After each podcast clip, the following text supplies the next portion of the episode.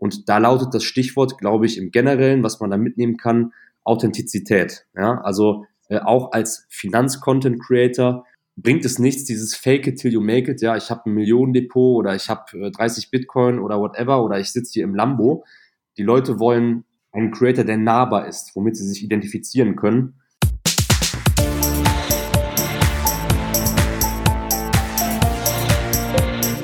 Plaudertaschen, der Podcast von Robin und Patrick über das Banking von morgen.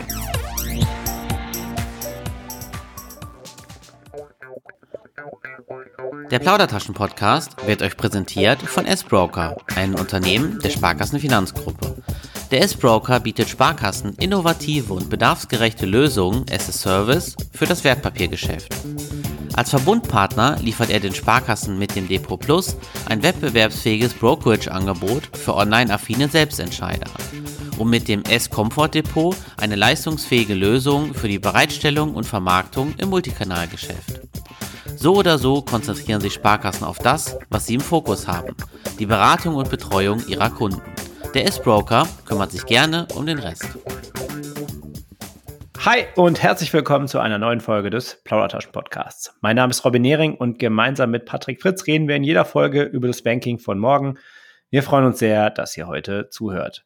In der heutigen Folge habe ich einen Gast, der insgesamt über 1,4 Millionen Follower bei TikTok, Insta und Facebook hat und den Fokus auf Finanzen setzt. Zu Gast habe ich Luca Rolle, besser bekannt als Finanzhacker. Ich möchte mit Luca über seine Anfänge sprechen, wie er auf die Rolle von Finanzinfluencern schaut, wie man sich so eine ja doch sehr ordentliche Reichweite aufbaut. Ich glaube, da ist einiges drin. Insofern, lass uns loslegen. Luca, schön, dass du dabei bist. Lass uns doch direkt einstarten mit der Frage, wer steckt eigentlich hinter dem Finanzhacker? Ja, hi Robin, erstmal vielen Dank für die Einladung. Hinter Finanzhacker äh, stehe ich, du hast es gerade schon erwähnt, ich bin Luca, ich bin 25, komme aus Köln und ich habe äh, angefangen 2019 äh, rund um Finanzen, Aktien, Immobilien äh, zu berichten, damals noch auf Instagram und habe das dann sukzessive ausgeweitet auf die anderen Kanäle. Wie bist du denn zu der Idee gekommen, das zu machen? Also 2018, ne, das ist jetzt knapp fünf Jahre her.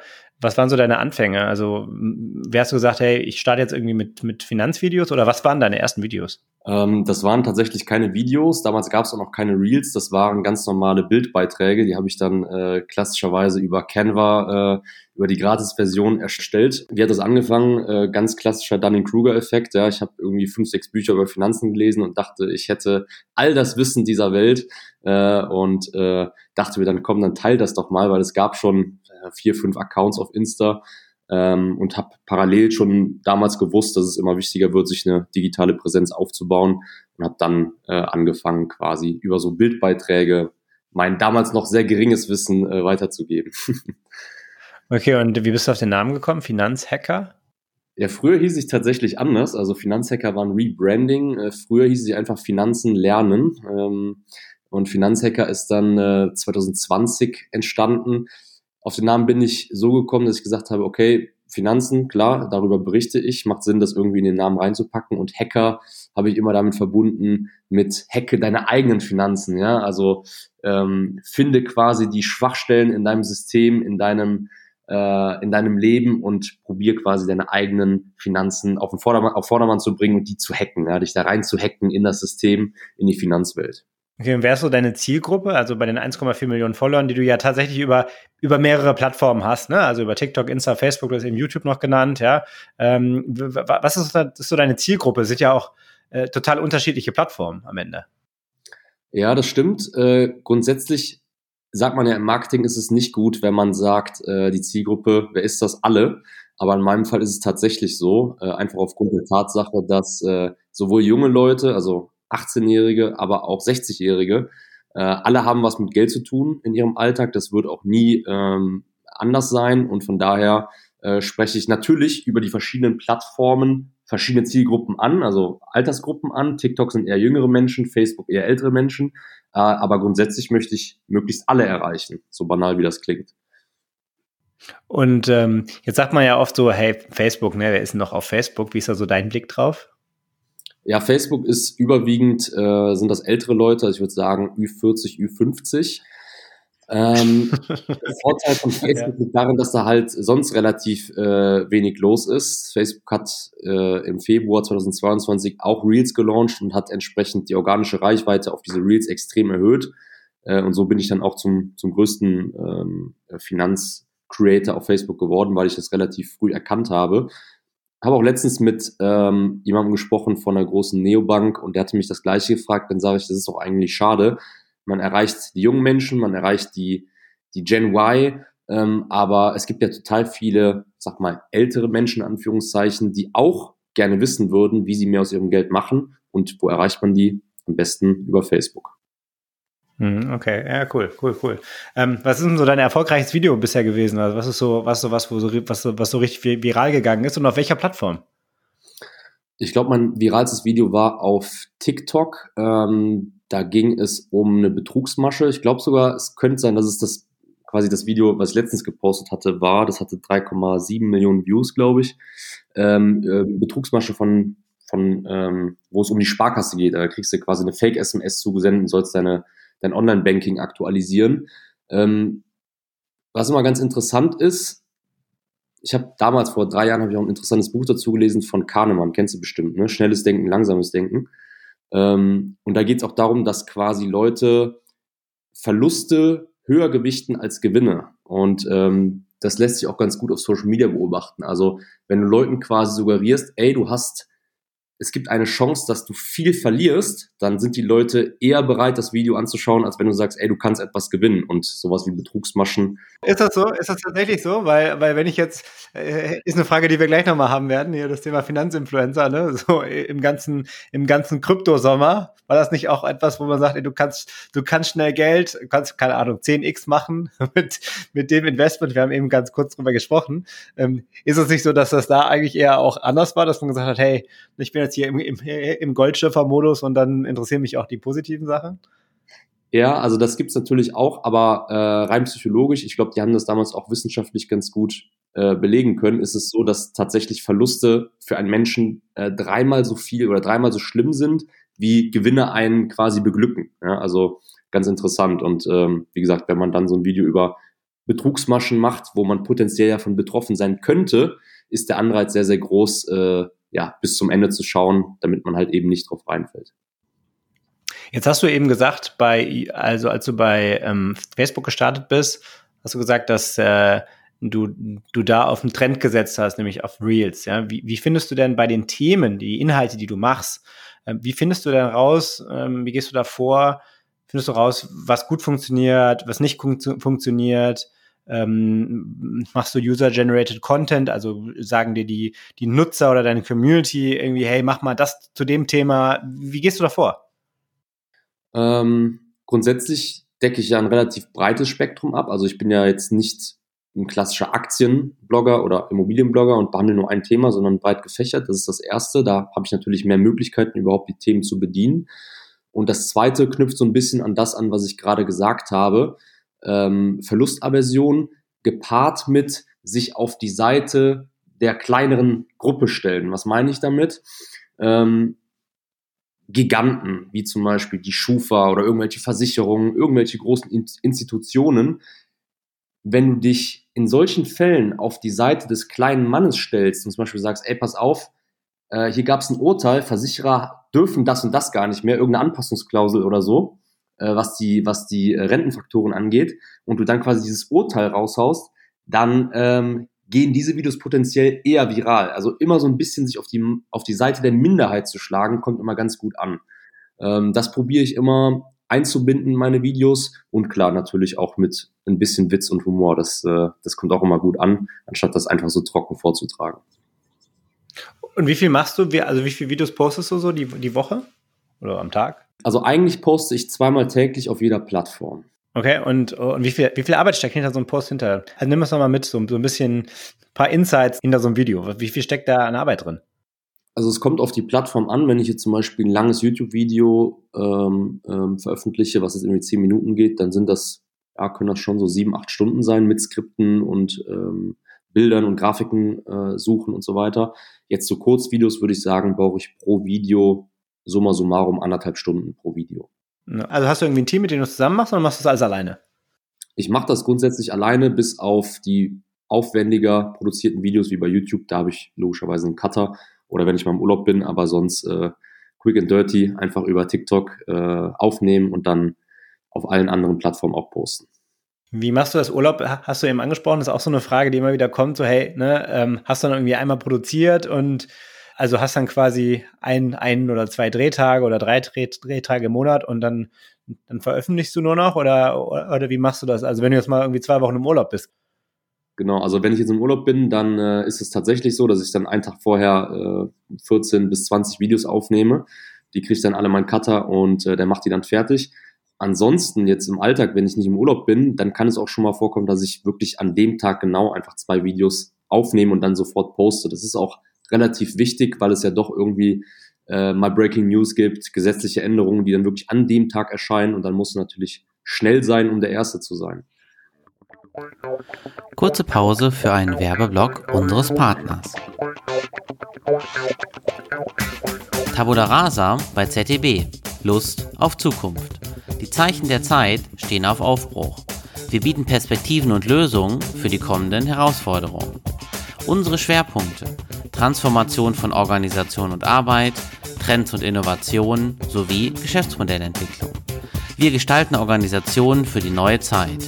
Menschenzentriert, agil, mutig. Wir haben Lust auf Zukunft, gemeinsam mit Ihnen.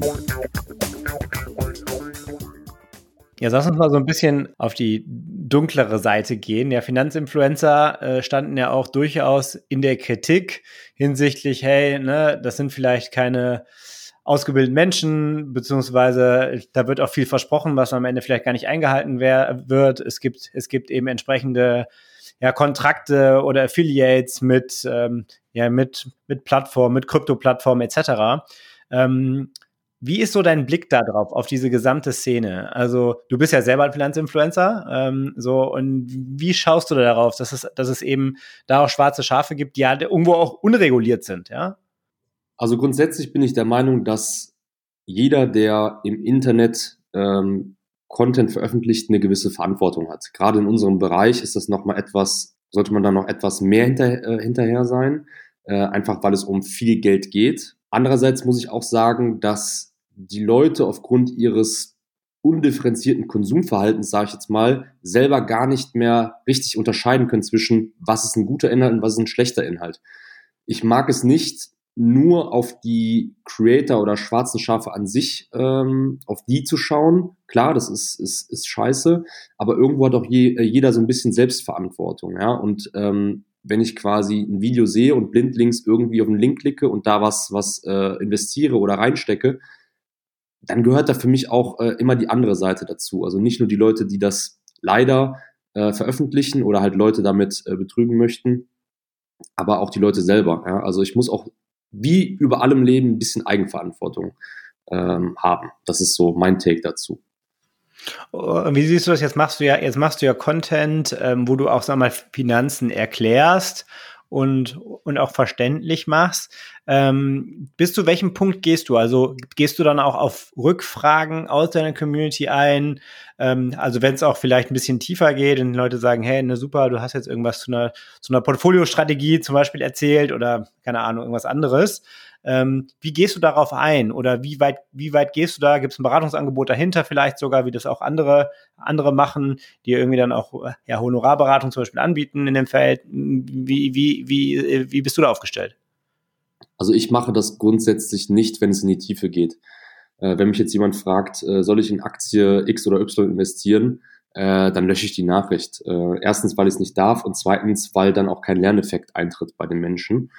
Ähm, wenn es jetzt um grundsätzliche Dinge geht, zum Beispiel, hey, hast du, kannst du mir nochmal den Paragraphen nennen äh, oder irgendeine Lohnsteuerrichtlinie, warum etwas so ist, warum ich da Geld spare, dann, dann helfe ich natürlich, weil das grundsätzliche Dinge sind. Aber sobald es quasi auf die Person selbst zugeschnitten ist, kann und darf ich auch gar nicht helfen. Okay, okay, okay. Und ähm, was ist so deine Konkurrenz? Also, also, also welche Kanäle siehst du so als Wettbewerber. Du, du bist ja jetzt auch bei Christian Lindler gewesen, wo jetzt relativ viele FinanzinfluencerInnen, jetzt beim letzten Mal auch viele, viele FinanzinfluencerInnen dabei waren. Ähm, also wenn so die größten Accounts. Und wie arbeitet ihr auch zusammen? Ist es eher eine Konkurrenz? Ist es ein Miteinander?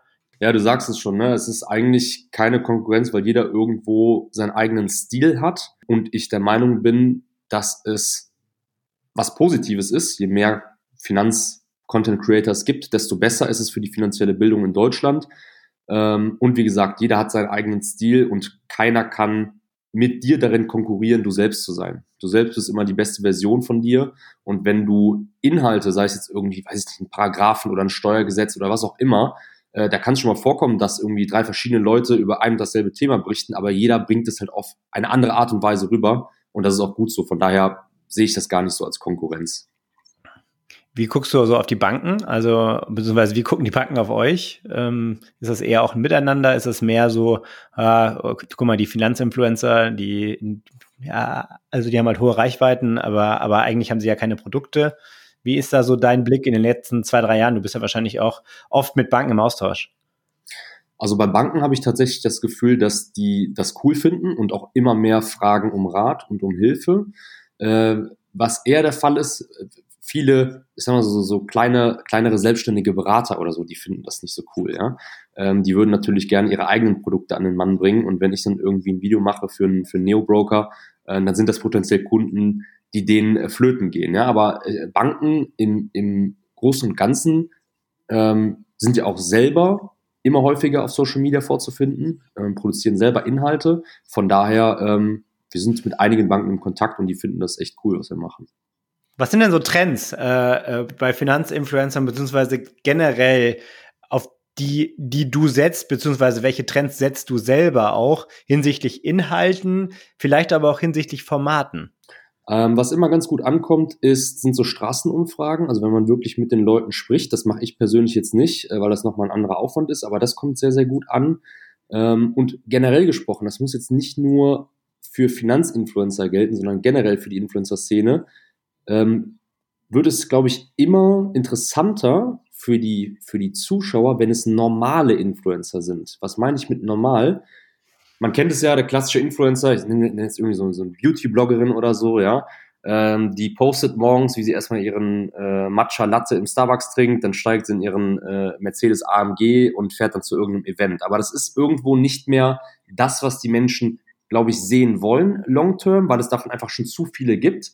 Es gibt mittlerweile, wie gesagt, diese Normal-Influencer, die wirklich ihren Arbeitsalltag, die haben einen 9-to-5-Job und nehmen dann quasi Leute mit auf ihre Arbeit und damit können sich die Leute viel besser identifizieren.